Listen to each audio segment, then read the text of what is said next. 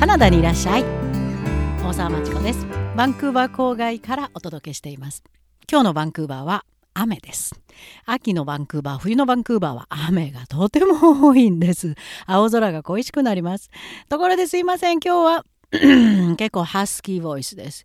COVID ではありません。風邪をひいたわけでもないです。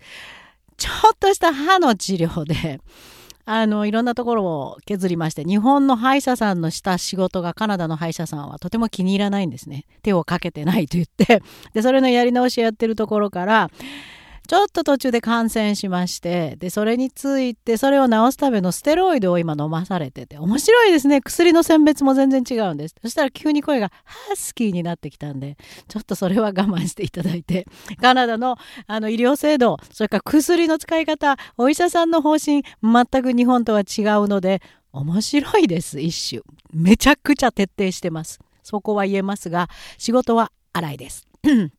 さて雨のバンクーバーから今日はこんな話題です。私がカナダに移住したのが2016年の9月1日。その約1週間後にこんなニュースをテレビで一っぱい目にするようになりました。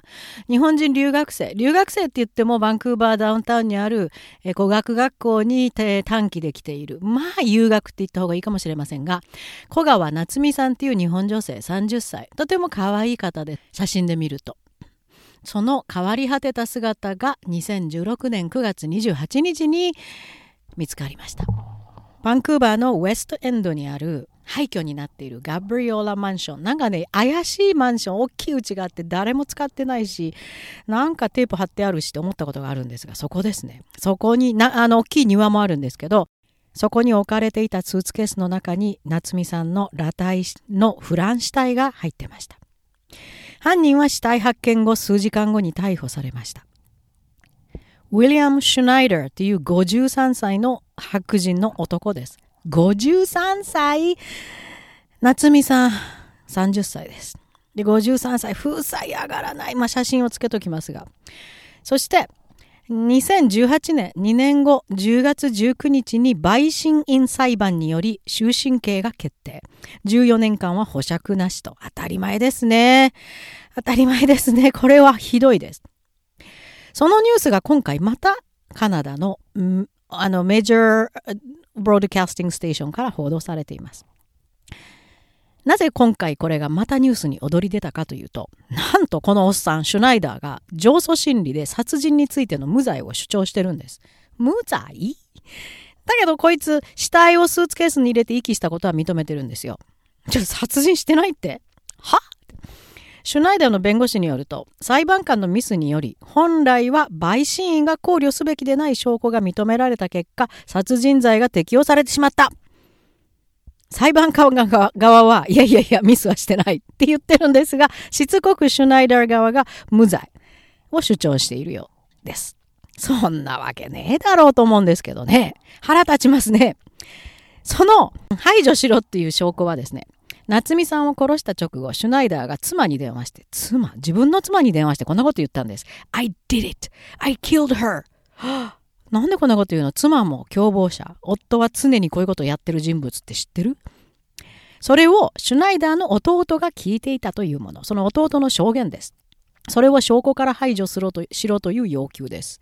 めちゃくちゃですね。上級心理の成り行きに注目しておきますが、もうそろそろこれダメっていう風なニュースも流れてきてます。当たり前でしょう。最初にも言いましたように、この事件は私がカナダに移住しすぐに起こったものです。最初は夏美さん行方不明のニュースが毎日のように流れていました。友人が連絡の取れない夏美さんを心配し警察に届け出ていたんですね。でも実は夏美さんはすでに9月8日に考察されて変わり果てた姿でスーツケースにねじ込まれていたわけです。30歳の日本女性。そうですね。このコロナ パンデミックで語学学校ガーンなくなった短期の留学無理カナダは入れないというふうになる前はやっぱり語学学校にとにかく留学したかったんだと。海外で働きたいし海外で暮らしたいそういう夢を持った日本女性が外に出ようと。頑張って働いてお金を貯めてやっと冒険とバンクーバーの語学学校にやってきたんだと思います。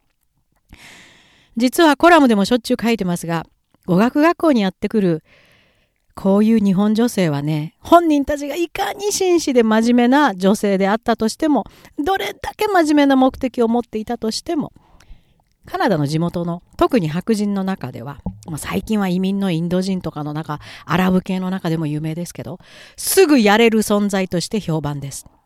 なぜならば日本という安全な中からカナダに出てくるっていうことはどういうことか分かってない。危機意識に欠けてカナダの常識を知らずカナダ特有の多民族社会でどう振る舞うかも知らず拙い英語を使うチャンスを求めて誰かが英語で相手してくれると嬉しくてしょうがないという無防備な幼いオーラを出しています。以前にバンクーバーダウンタウンでたくさんの人が信号待ちしてる時パンデミック以前ですちょうどあの信号待ってるところにはいわゆるドラッグアディクトお金がなくてもっと薬が欲しいっていう人が座り込んでお金をせびってるところがたくさんあるんですが地元の人はもちろん近寄りません。もし注射針でも持って刺されたら大変ですよね。巻き添い食いたくない。かわいそうだと思いますがみんな離れて立ってます。でも3人のキャッキャッキャッキャッそれでねそれでねやっぱり来ちゃったバンクーバーにどうしても来たかったからなんて話してるいかにもキンキラキンの若いギャル風のファッションをで 飾り立てた日本人女性が信号待ちをしてました。すぐそのドラッグアディクトのそばに立ってます。その3人だけがとても近づいて全くそのドラッグアディクトの存在を無視しているかのように立ってました。危ないなあとこれは犯罪に巻き込まれるわと思ったのは数年前です。英語、カナダ、留学。語学学校を留学と呼んでいた時代の産物かな。そして、日本女性の目的は、その何人がそうか分かりませんが、カナダ側から見ると、そうやって、カナダに来ちゃったという日本人女性の目的は白人のボーイフレンド探しであると。そうです。白人です。そう思われてます。もちろん何度も言うように向上意欲に燃えて勉強に集中する日本女性もたくさんいると思いますが中にはカナダの雰囲気の中で英語を使って楽しみたいそんな裏の目的は地元のとんでもない白人男たちには透けて見えていました。そんな日本女性にあだ名がついているのを知っていますか？犬です。白人男に尻尾を振ってついてくる犬です。